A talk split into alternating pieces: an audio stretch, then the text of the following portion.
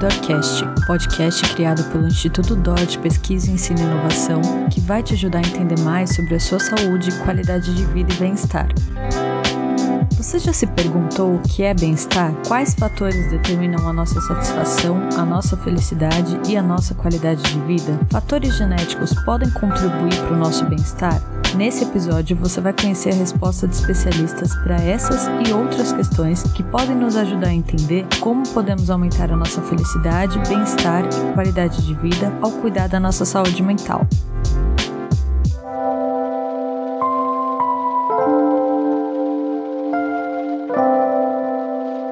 Olá, ouvintes do Idorcast, eu sou Crícia Tigani, gerente de inovação do Idor, e hoje nós vamos conversar com Paulo Matos, psiquiatra, pesquisador do Idor, ex-professor da UFRJ, Tiago Bortolini, pós-doutor do Instituto do Idor de Pesquisa e Ensino, na Unidade de Neurociência Cognitiva e Neuroinformática, e com Cristiano Junqueira, diretor de criação da Saravá, Brand Design e consultor de comunicação do Idor. Olá, pessoal! Olá, tudo bem? Olá, tudo bem?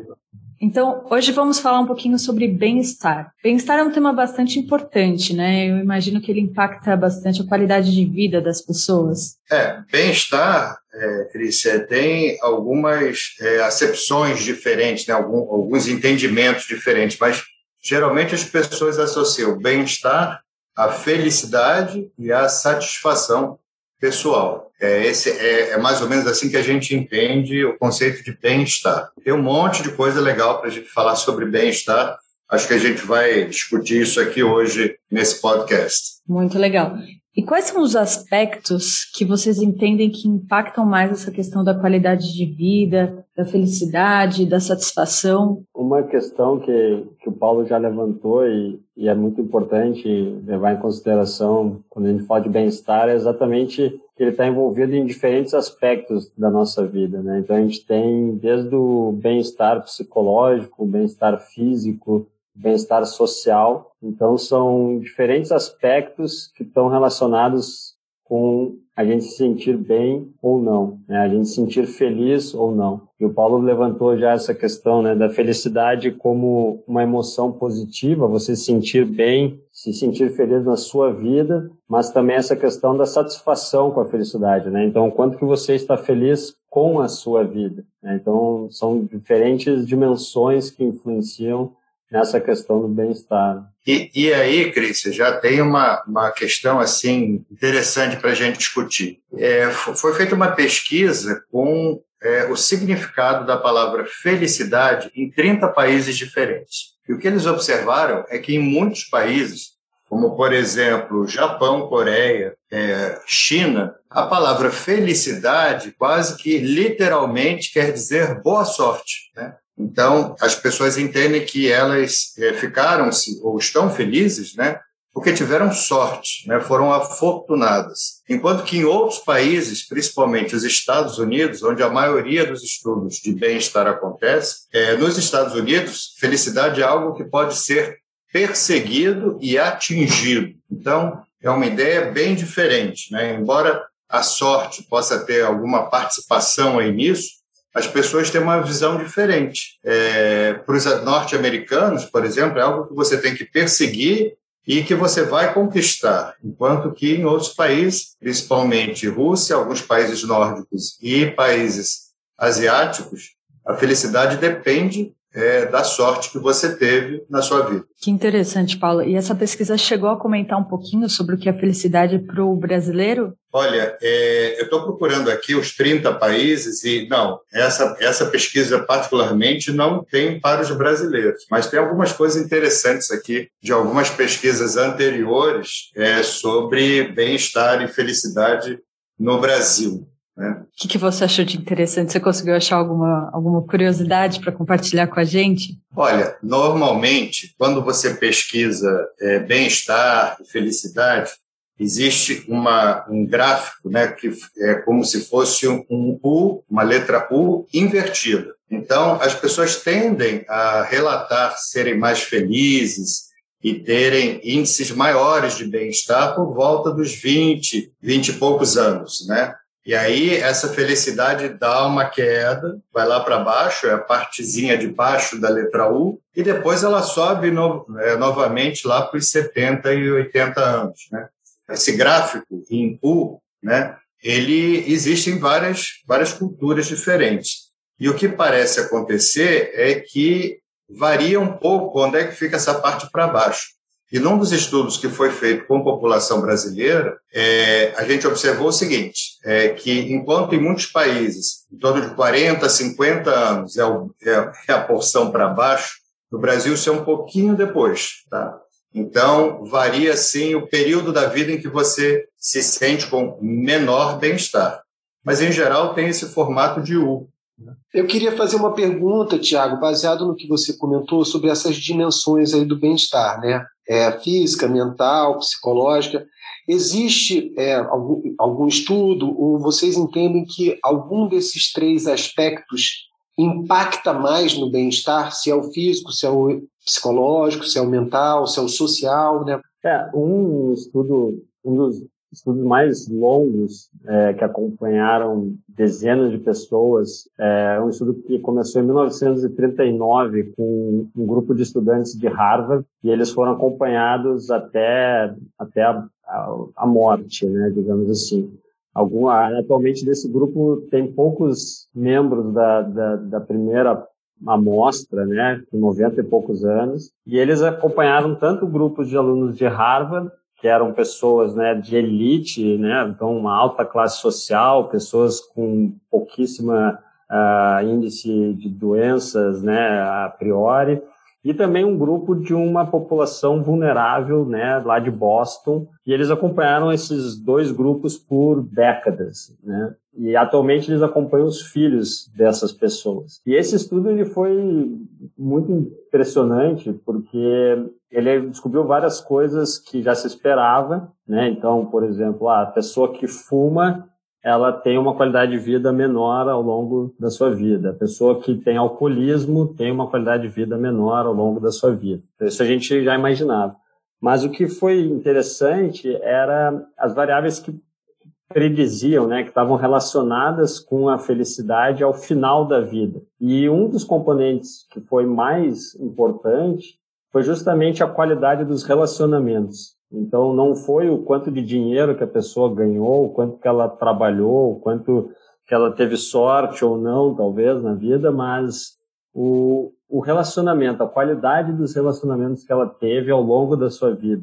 Né? Então, esse parece ser um componente realmente muito importante, o componente social que está associado à felicidade humana, né? Você fazer vínculos tanto com pessoas, com grupos sociais, e esse parece ser realmente um dos pontos assim cruciais para uma pessoa ser feliz. Né? É interessante porque o que você está falando parece que pode ter alguma relação com o que o Paulo falou daquela curva em U, né, de quando chega a 50, 60 anos, varia um pouco de país para país, que pode ser também a época que os filhos saem de casa, e, né, e as pessoas, normalmente, os pais começam a ficar sozinhos e não tem essa relação também de contato tão frequente com os filhos, né? Imagina nos Estados Unidos, que normalmente o filho vai morar em outro estado, etc. Será que tem alguma relação também com isso? Aquela coisa do ninho vazio, Paulo? Eu acho que não, até porque eu vou trazer aqui um, um, um resultado de pesquisa que vai surpreender muita gente. É, ao contrário do que a gente poderia supor, ter filhos não aumenta o seu índice de satisfação na vida e de felicidade. Quando você controla pela renda familiar, pelo nível socioeconômico e por outras variáveis, você vê que ter ou não filhos não torna alguém mais ou menos feliz, né? É, isso é um aspecto importante.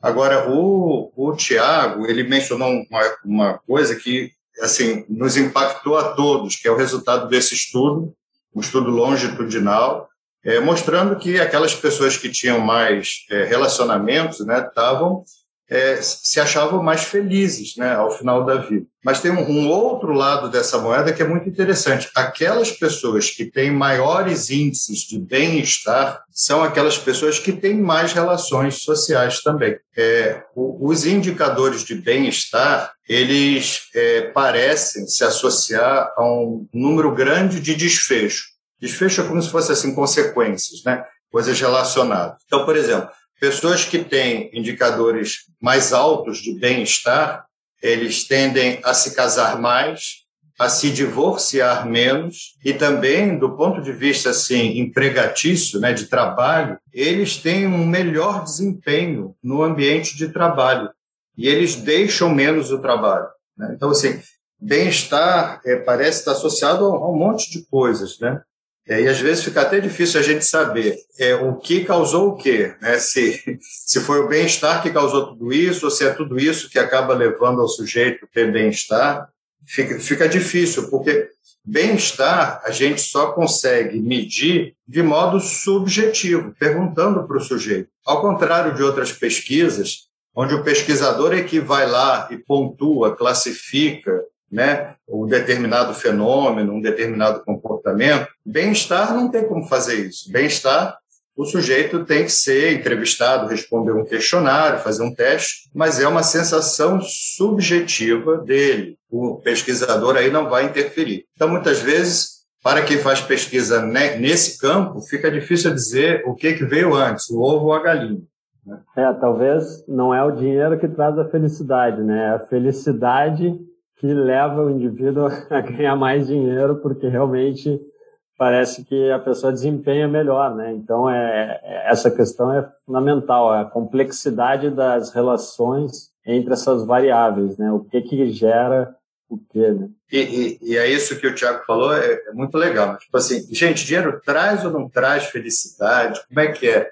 Como é que é isso? Tem estudos mostrando que, de fato, há uma correlação entre a renda per capita do país onde você mora e os níveis médios né, de bem-estar. Então, aparentemente, se você mora num país que tem uma renda per capita maior, é mais provável que você tenha indicadores é, melhores né, de bem-estar.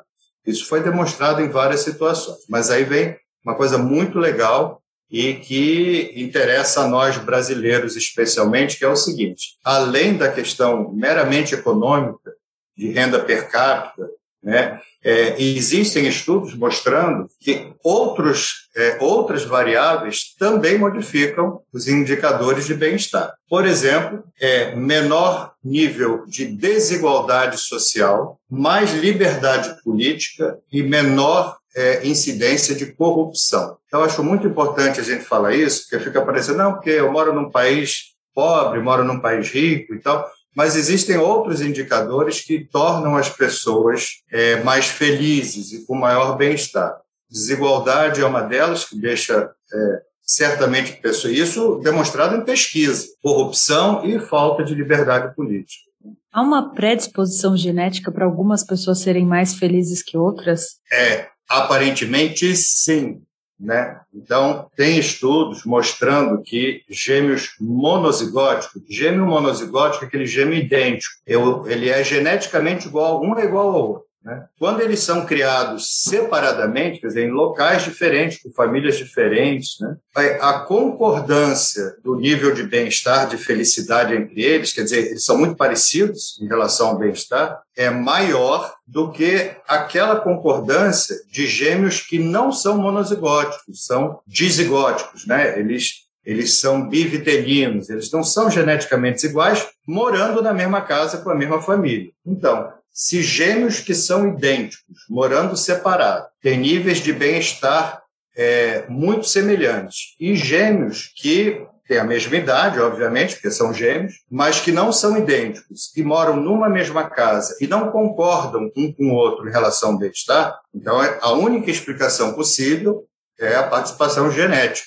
Né? Então, hoje em dia, é, um estudo grande de revisão sobre esse assunto é, é, descobriu que em torno de 30% a 40% do nosso bem-estar né, seria atribuído a fatores genéticos. Mas isso significa, então vamos ver o outro lado da moeda, né, que 70%, 60% a 70% não é genético. Né? Então, hoje em dia, a gente é, trabalha com três teorias é, diferentes sobre bem-estar. Então, a primeira delas é investigando esses fatores genéticos e possivelmente é, é através da personalidade que a pessoa tem maior ou menor bem-estar. Pessoas mais extrovertidas tendem a ser mais alegres e ter mais é, um indicador maior de bem-estar. Agora, a, a, outra linha de investigação, de, de teoria, é, se chama de é, teoria da satisfação das suas necessidades e desejos. Né? Quanto mais as suas necessidades são satisfeitas, né,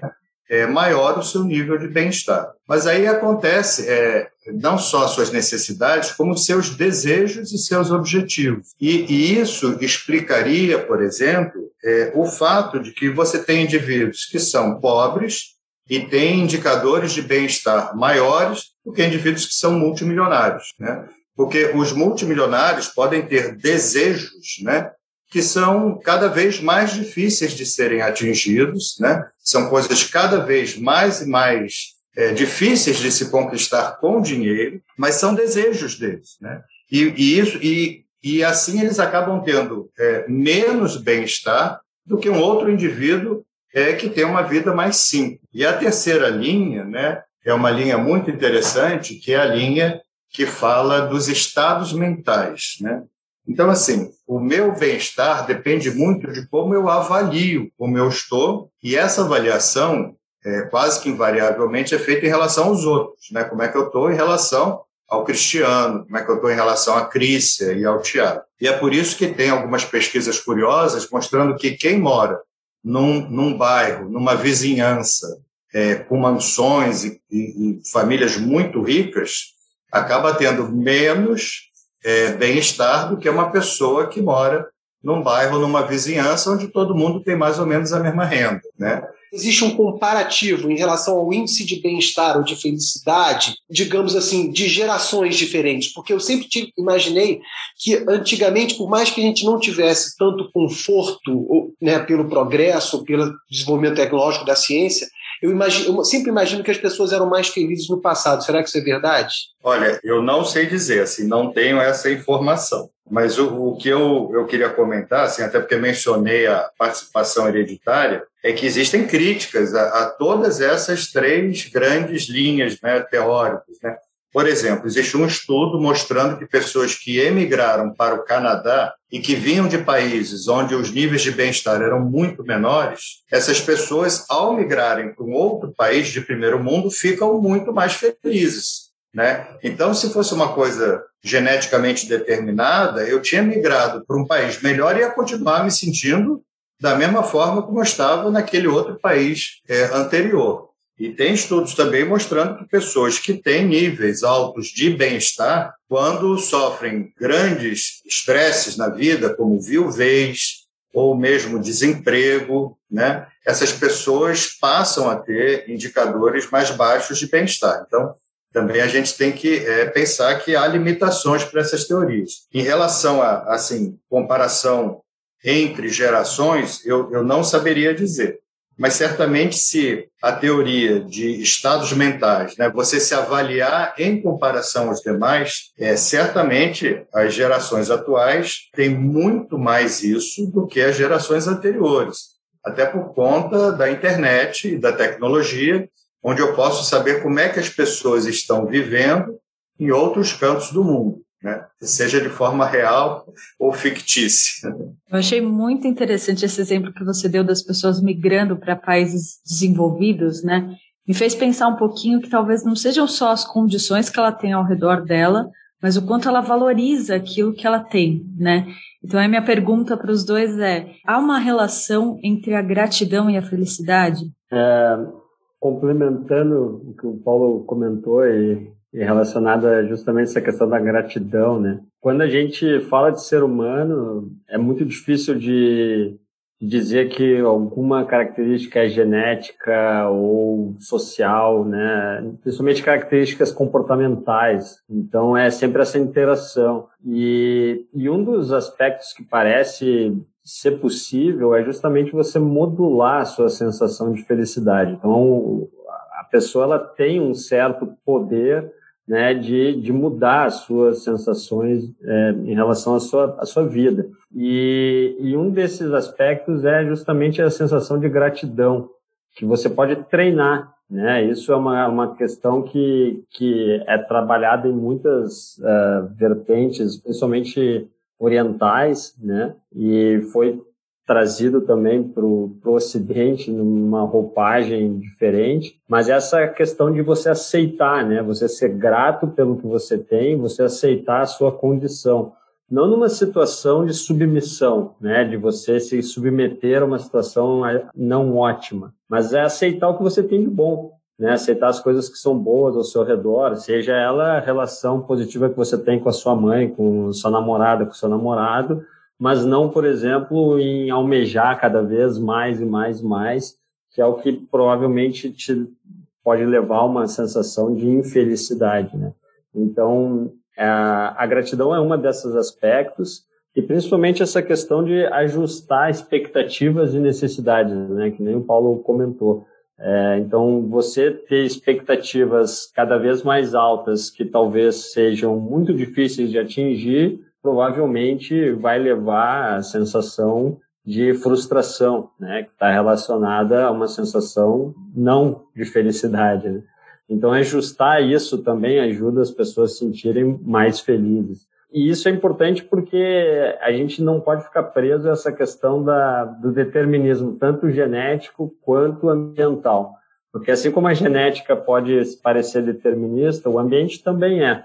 Então, obviamente, uma pessoa que está numa situação de vulnerabilidade, numa situação de risco, é muito difícil aquela pessoa conseguir modular né, a sua sensação de felicidade. Está numa situação de guerra, é um período específico. Mas, para a maioria das pessoas que ainda possuem essa capacidade né, de ter uma certa tranquilidade, um controle em relação à sua vida, algumas pequenas alterações comportamentais, assim, então desde da, você talvez aceitar, sentir gratidão até se alimentar bem, dormir bem, fazer esporte, a gente sabe que isso tudo está relacionado com uma sensação de bem-estar. Existem exercícios ou práticas que a gente possa fazer para exercitar a nossa forma de pensar e nos tornarmos mais positivos, mais felizes? É, Grícia. Inclusive, se, se você é, der uma zapiada pela internet, for procurar cursos de mindfulness, e existem bons cursos de mindfulness aqui é, no Brasil, e existem cursos até de formação de instrutores de mindfulness, o que eu acho é, espetacular. Você vai ver que quase todos esses cursos eles oferecem também exercícios de gratidão, como o Tiago falou é muito comum é, na prática do mindfulness você incluir exercícios de gratidão. São coisas que você pode desenvolver. E isso é, é bastante interessante porque tem estudos mostrando que realmente isso é um, um dos aspectos que aumenta a sua sensação de de felicidade e bem-estar. Só voltando à coisa do, do dinheiro, né? É, as pessoas têm uma, uma ideia de que, poxa, quanto mais dinheiro, mais feliz. Isso não ocorre. Tem estudos muito bem conduzidos nos Estados Unidos, mostrando que existe uma correlação positiva entre a sua renda e os seus indicadores de bem-estar até um certo ponto. A partir daquele ponto, você pode ganhar mais, mais, mais, mais que isso não aumenta o seu bem-estar. Então a gente volta para uma daquelas três teorias que é a satisfação de suas necessidades, né? Possivelmente essas suas necessidades, né, de ter é, casa, alimento, ter trabalho, ter segurança, enfim, isso é satisfeito pela sua renda, por você ter dinheiro para poder pagar por essas coisas. Mas a partir daí, não necessariamente ter mais dinheiro vai é, trazer mais felicidade a você. E é isso que mostra esses estudos com multimilionários americanos que participam de pesquisas como essa. Muito interessante. Bom, para quem tiver um pouquinho mais de curiosidade, quiser entender um pouco mais sobre essas atividades que promovem bem-estar, pode acessar saudemental.idor.org, que lá vocês vão ter acesso a atividades, exercícios através de vídeos que promovem benefícios para a nossa saúde e podem até nos tornar pessoas mais positivas, mais felizes. Então é uma dica aqui bem interessante. O Paulo é um dos instrutores do curso. Pode comentar um pouquinho, né, Paulo? É, esses vídeos todos, dessas práticas, né, que são é, bastante simples, né? É, essas práticas todas, a seleção, esse menu que foi montado com a ajuda, inclusive, do Cristiano, é, esse menu foi feito a partir de um estudo que a gente fez que já foi publicado na literatura científica, que era uma revisão é, de todas as técnicas que já tinham sido investigadas. E quando a gente publicou esse artigo, e o autor principal é o, o Ronald Fisher, que faz parte da nossa equipe aqui no Instituto DOR de Pesquisa e Ensino, é, a ideia seria fazer técnicas que as pessoas pudessem fazer elas próprias em casa. Porque nós estávamos atravessando em 2020 o período muito grave da pandemia, a necessidade de isolamento, e as pessoas também não teriam como acessar serviços de saúde. Né? Então, a ideia seria: vamos rever tudo que saiu na literatura, tudo que foi publicado e tudo que tem comprovação científica, né, que é muito importante. E aí nós fizemos um menu, e aí é, um menu de, de tarefas e atividades, e é isso que a Crícia disse que está disponibilizado no site do IDOR. Vocês têm dados que demonstram um pouquinho o que aconteceu com a nossa felicidade Horrível. durante a pandemia? Todos os dados, eu acho. Acho que, acho que esse vai ser um, é um dado indiscutível, que acho que não teve lugar que ficou com, com índices melhores, né? E, e, obviamente, por vários motivos. Então, a pandemia acabou desbalançando todas as nossas vidas, né? A gente teve que mudar muita coisa. E e, obviamente, o que tem relação direta com o que a gente está falando aqui, um dos aspectos foi justamente o distanciamento entre as pessoas, né? Então, é muito difícil a gente ficar longe de quem a gente gosta, de quem a gente ama, mas era um, é um momento que a gente precisa estar longe por uma força maior, né? Então, uma questão de saúde. Então, é, é quase impossível imaginar que numa situação em que a gente tem tantas restrições, tanto da nossa vida social quanto econômicas e, e também mudanças tão drásticas, a, o bem-estar vai melhorar.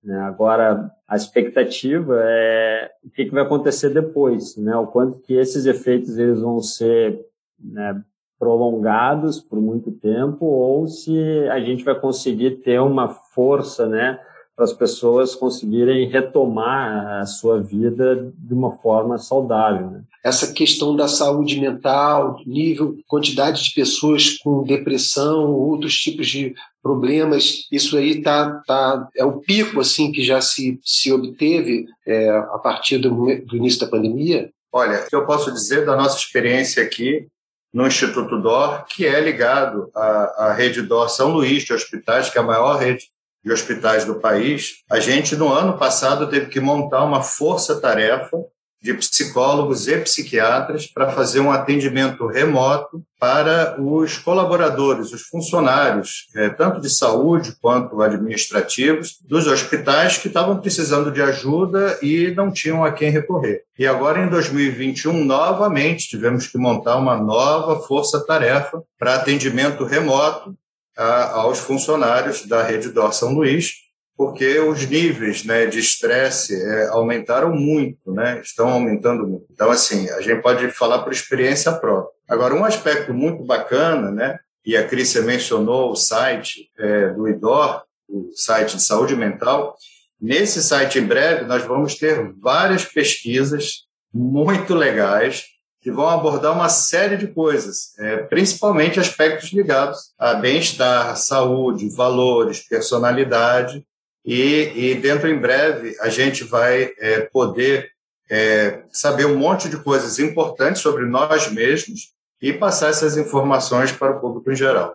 Todas essas pesquisas têm uma fundamentação científica, são aprovadas por um comitê de ética em pesquisa, tá? não são é, pesquisas para outros fins, são pesquisas para fins científicos, né, e são conduzidos por pesquisadores, como, por exemplo, o Tiago Bortolini, é um dos pesquisadores. Então, a ideia é reunir dados que falem sobre os nossos diferentes perfis de personalidade, os nossos valores, os nossos interesses e como essas coisas afetam é, os nossos níveis de ansiedade, de depressão e de bem-estar em geral. Ah, que bacana. E uma, uma questão que a gente está querendo trazer nessa plataforma, né? Então, além do conteúdo que as pessoas vão poder acessar, né, tanto dos vídeos, do material sobre técnicas já cientificamente comprovadas, é a pessoa ter um feedback em relação às suas respostas também. Então, essa é uma das maneiras que também já foi mostrada é, que ajuda a você regular o seu estado de humor também. Então, você responder um questionário e ter um feedback sobre se você está sentindo mais ansioso ou menos ansioso, mais triste ou menos triste ao longo, de, ao longo do tempo, ajuda você também a identificar esses momentos, talvez, né, que você não está tão bem, não está sentindo tão legal. Então, a ideia é que a pessoa possa participar dos instrumentos, né, responder aos instrumentos, participar da pesquisa, mas ter esse feedback sobre as respostas e também como lidar com isso. Né? Muito bacana. Vocês falaram um pouquinho sobre, então, o conceito do que é bem-estar. Então, ele está muito relacionado à felicidade e satisfação, né? E, e, como que a gente entende o que é satisfação para as pessoas? Quais são os principais elementos da vida? A gente pode fazer uma comparação mais relacionada com as necessidades, com a pirâmide de Maslow? Olha, Crícia, tem um estudo muito interessante que foi feito pelo pessoal da USP alguns anos atrás, com uma amostra bastante representativa da população brasileira em diferentes regiões do Brasil. Então, por exemplo, é, perguntaram o que seria qualidade de vida, tanto para homens quanto para mulheres. Né? Então, é, quando você vê os resultados é, das mulheres e dos homens brasileiros, você vê que eles não batem necessariamente. Então, é, vou ler para você os cinco primeiros itens né, que as mulheres disseram como é, sendo os mais importantes para determinar a sua qualidade de vida. Então, para uma mulher, alimentação saudável, tempo de convivência com a família, qualidade do sono, prevenção de doenças e cuidados com a saúde e trabalhar no que gosta. Então, isso é, é uma coisa específica das mulheres. Quando as mesmas perguntas foram feitas para homens brasileiros, eles deram a seguinte sequência: em primeiro lugar, alimentação saudável, ou seja, como as mulheres. Em segundo, tempo de convivência com a família. Em terceiro lugar, atividade sexual satisfatória. Em quarto lugar, qualidade de sono. Em quinto, trabalhar no que gosta. Então a gente já vê aí que tem uma certa diferença no que homens e mulheres brasileiros é, consideram como é, fatores determinantes de uma boa qualidade de vida. Né? É claro que essa pesquisa pode dar panos para manga, né? assim, é, possibilidade de muitas discussões, mas é claro, porque acho que, é, voltando àquela teoria né, de o que é que você determina como importante para você, como é que você, seu estado mental, como é que você se avalia é, em relação às coisas, né, é natural que homens e mulheres tenham percepções diferentes dos fatores que determinam sua qualidade de vida. Talvez até da mesma forma que há uma diferença cultural entre países, Talvez a gente também viva diferenças culturais até na nossa criação, né, desde, desde a infância, que muda um pouco o que para a gente é satisfação, né? Há uma diferença de criação de homens e mulheres, né? Ainda há, infelizmente. E outra coisa também, por exemplo, assim, se, se você é, mora num país que é muito religioso, é, você dedicar-se aos outros, a gente antes falou sobre gratidão, né? É, existem estudos mostrando que se você mora num país que é muito religioso, dedicar-se aos outros e fazer coisas boas, né, que não são obrigação sua, né, que não fazem parte necessariamente do seu trabalho, é uma coisa que aumenta o seu bem-estar. Mas, por exemplo, se você mora num país que é não religioso, né, isso não faz tanta diferença. Eu sempre me lembro de um, de um episódio muito curioso, né, um jornalista que estava entrevistando a Madre Teresa de Calcutá e, e virou-se para ela e disse assim, Madre, eu não faria esse seu trabalho por dinheiro nenhum no mundo. Resposta dela, nem eu, meu filho, jamais faria esse trabalho por dinheiro, né? É, então, assim, algumas coisas nos dão prazer né, e são muito importantes para o nosso bem-estar e para a nossa sensação de felicidade. O altruísmo, então, é, é um ponto que pode ser mais forte, mais importante para dar satisfação do que o aspecto financeiro, né, para muitas pessoas. Não, com certeza. Acho que no mundo científico isso acontece um pouquinho também, né? Principalmente aqui no Brasil, que os nossos pesquisadores eles não são tão remunerados, né? Então a gente pode ver que muitas pessoas provavelmente contribuem para a ciência e para a tecnologia por amor, né? Ah, certamente. A gente vê muito isso nas universidades públicas, né? Em que você tem que tirar leite de pedra para conseguir fazer aquilo que você gostaria de pesquisar. Eu vi outro dia, né? Isso é, é, faz totalmente relação com o que vocês estão falando, que essa questão do altruísmo, da filantropia, da, cari, da caridade, né? Ela libera, não sei se é endorfina, o que, que é no cérebro, então ela faz tão bem para quem a pratica quanto para quem a recebe. É muito bacana isso. Nessa linha, um dos trabalhos pioneiros da relação né, do, do sistema de recompensa que a gente chama né, no cérebro, então que é esse sistema que está relacionado com a sensação de prazer, com a, a sensação de você prever algo de bom acontecendo, com a doação, com a caridade, foi um dos estudos pelo grupo né, do, do Jorge, no Instituto Doa, que mostrou justamente quando as pessoas doavam dinheiro né, para organizações uh, não governamentais, você tinha uma resposta cerebral muito semelhante a respostas cerebrais quando você está fazendo alguma atividade que te dá prazer. Né? Então, obviamente, você ter a resposta cerebral não significa exatamente que a pessoa está sentindo prazer, mas você consegue fazer um correlato, né? Você consegue associar essa resposta cerebral com a experiência subjetiva da pessoa. E, existem vários estudos mostrando justamente que fazer o bem faz sentir bem. Né? Então, essa é uma outra forma comportamental de se sentir melhor. Por incrível que pareça, às vezes a gente tende um, a ter um viés né, mais individualista, egoísta, de pensar, não, para eu ficar bem eu tenho que pensar só em mim, mas diversos estudos mostram exatamente que você pensar no outro, cuidar do outro, também ajuda você a se sentir bem com você mesmo, né? Então, você nutrir sentimentos como empatia, generosidade, né? Isso faz você se sentir melhor. Inclusive, a gente estava comentando da, da pandemia, né? Um, um estudo que eles fizeram uma revisão grande com tanto da literatura quanto com uma amostra de 3 mil pessoas nos Estados Unidos, mostrando vários preditores né, de proteção, o, o que fazia as pessoas sentirem bem durante esse período né, de lockdown, período difícil as pessoas estavam enfrentando. E uma das questões era justamente atos de bondade, o quanto que a pessoa ajudava outras pessoas, seja ah, fazendo a compra para um, uma pessoa que não podia sair de casa, seja ajudando alguém, né, por outros motivos. Isso realmente parece ajudar as pessoas a se sentirem bem, né? E sentir-se bem acaba tendo é, não só o aspecto né, de felicidade, satisfação é, psicológico, né, mas tem um impacto também na saúde física, curiosamente. É, os indicadores de bem-estar, eles se associam com indicadores de saúde física. Né? Inicialmente, os pesquisadores ficaram na dúvida, porque normalmente o sujeito que tem é, níveis mais altos de bem-estar, ele, ele faz mais atividade física, que é uma coisa boa para a saúde, ele fuma menos e ele tende a beber menos. Então, talvez fossem essas três coisas que estariam associadas a uma maior saúde e, curiosamente, a mais longevidade. Mas depois, outros estudos mostraram que o sistema imunológico, né, esse nosso sistema de defesa, e a função cardiovascular também se modificavam, independente da questão do exercício físico, do tabagismo e do uso de álcool. Né?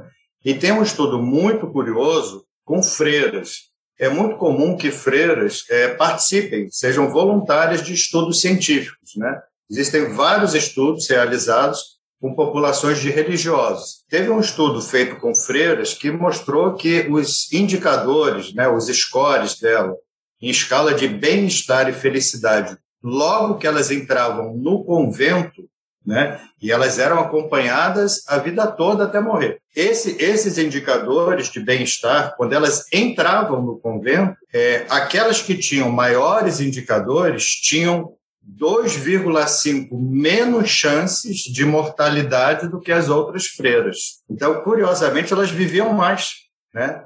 E todas elas estavam vivendo no mesmo ambiente, que era um convento, né? Então, elas não tinham é, situações diferentes de vida ao longo de todos esses anos de duração do estudo científico. Então, um dos indicadores era o nível de bem-estar e felicidade que ela tinha quando ela entrou no convento. É muito interessante isso. Então, é, essas pessoas tendem a, a viver mais, serem mais longevas. Né? Há uma relação entre o bem-estar e a saúde? Então eu queria entender assim, tanto para as pessoas que estão saudáveis, estão bem no seu dia a dia, mas também aquelas pessoas que de repente estão em tratamento, dependendo da forma como ela está enxergando a vida, dependendo da, da percepção, da, da autoestima ou do alto astral, se ela tá, se ela não está bem ou se ela está com esperança, tudo isso impacta, a pessoa está feliz, é, faz diferença na saúde das pessoas? É, aparentemente sim,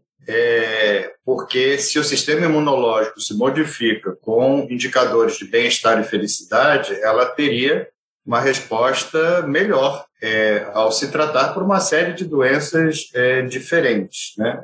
É, isso é uma coisa importante. Agora, um aspecto que é pouco falado é que, na verdade, tem alguns estudos, outros né, estudos mostrando que a presença de períodos em que a pessoa é, teve que enfrentar uma situação triste, né, uma situação adversa, e que, portanto, teve uma reação de tristeza, que isso, curiosamente, não é, contribuiu para rebaixar os indicadores globais de, de bem-estar a longo prazo. Ao contrário, é, é curiosamente, isso é contraintuitivo, esses episódios né, que essas pessoas sofreram aumentaram os indicadores de bem-estar. Então, aparentemente, você está aberto à possibilidade de enfrentar coisas é, difíceis, coisas ruins na sua vida.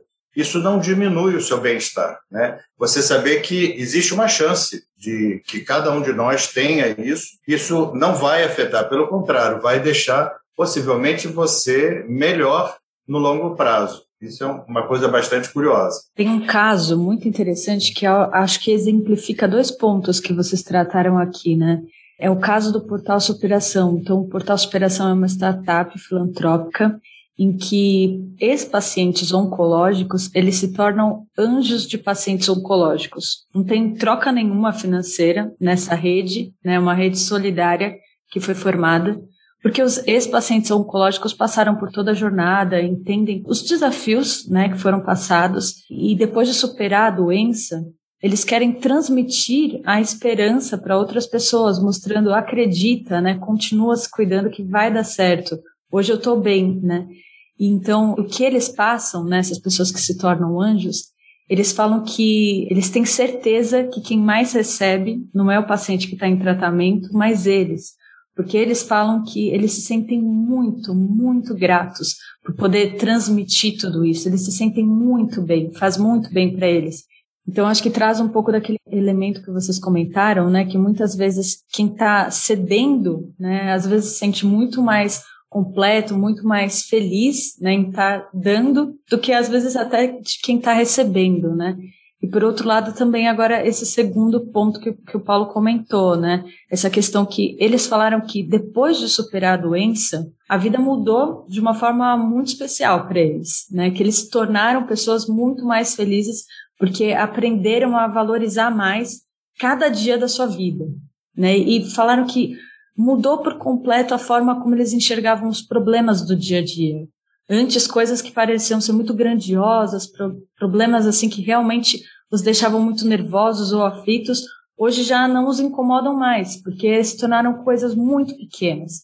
E eles passaram uma mensagem assim que, na verdade, que eles começaram a perceber, né, que o real grande problema que a gente pode ter na nossa vida é uma doença, porque todo o resto é muito pequeno, pode ser superado, né? E a maior felicidade é você acordar e estar tá com saúde. Bem legal, né? É legal. Então é isso, gente. Foi muito bom ter conversado com vocês. Queria agradecer muito a participação do Paulo, do Tiago, do Cristiano, por ter contribuído aqui por essa discussão tão profunda né, e tão interessante. Às vezes são aspectos relacionados à felicidade, um aspecto tão importante, né? É, a gente vive buscando alguma coisa né, em alguma trajetória profissional ou tentando né, ter, constituir um relacionamento. A gente cria metas no nosso dia a dia, né? Buscando o quê? A felicidade. Muitas vezes a gente não pensa muito profundamente sobre isso, né? Então é sempre muito bom a gente poder reservar um tempinho para trocar ideias sobre isso e se aprofundar um pouco sobre esses conhecimentos. Muito obrigado, pessoal. Foi um prazer. Espero encontrá-los em breve com mais bem-estar ainda, depois de um período tão difícil aí durante esses últimos anos e últimos meses, né? Ok, gente, é, foi bem legal participar dessa, desse bate-papo aqui, dessa conversa.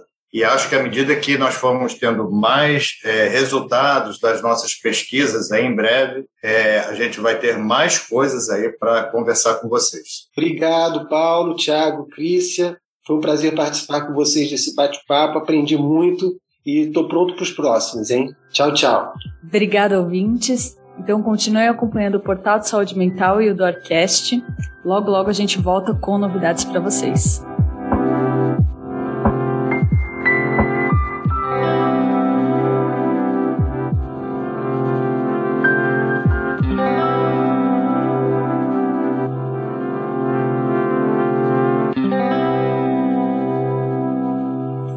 Uma produção, voz e conteúdo.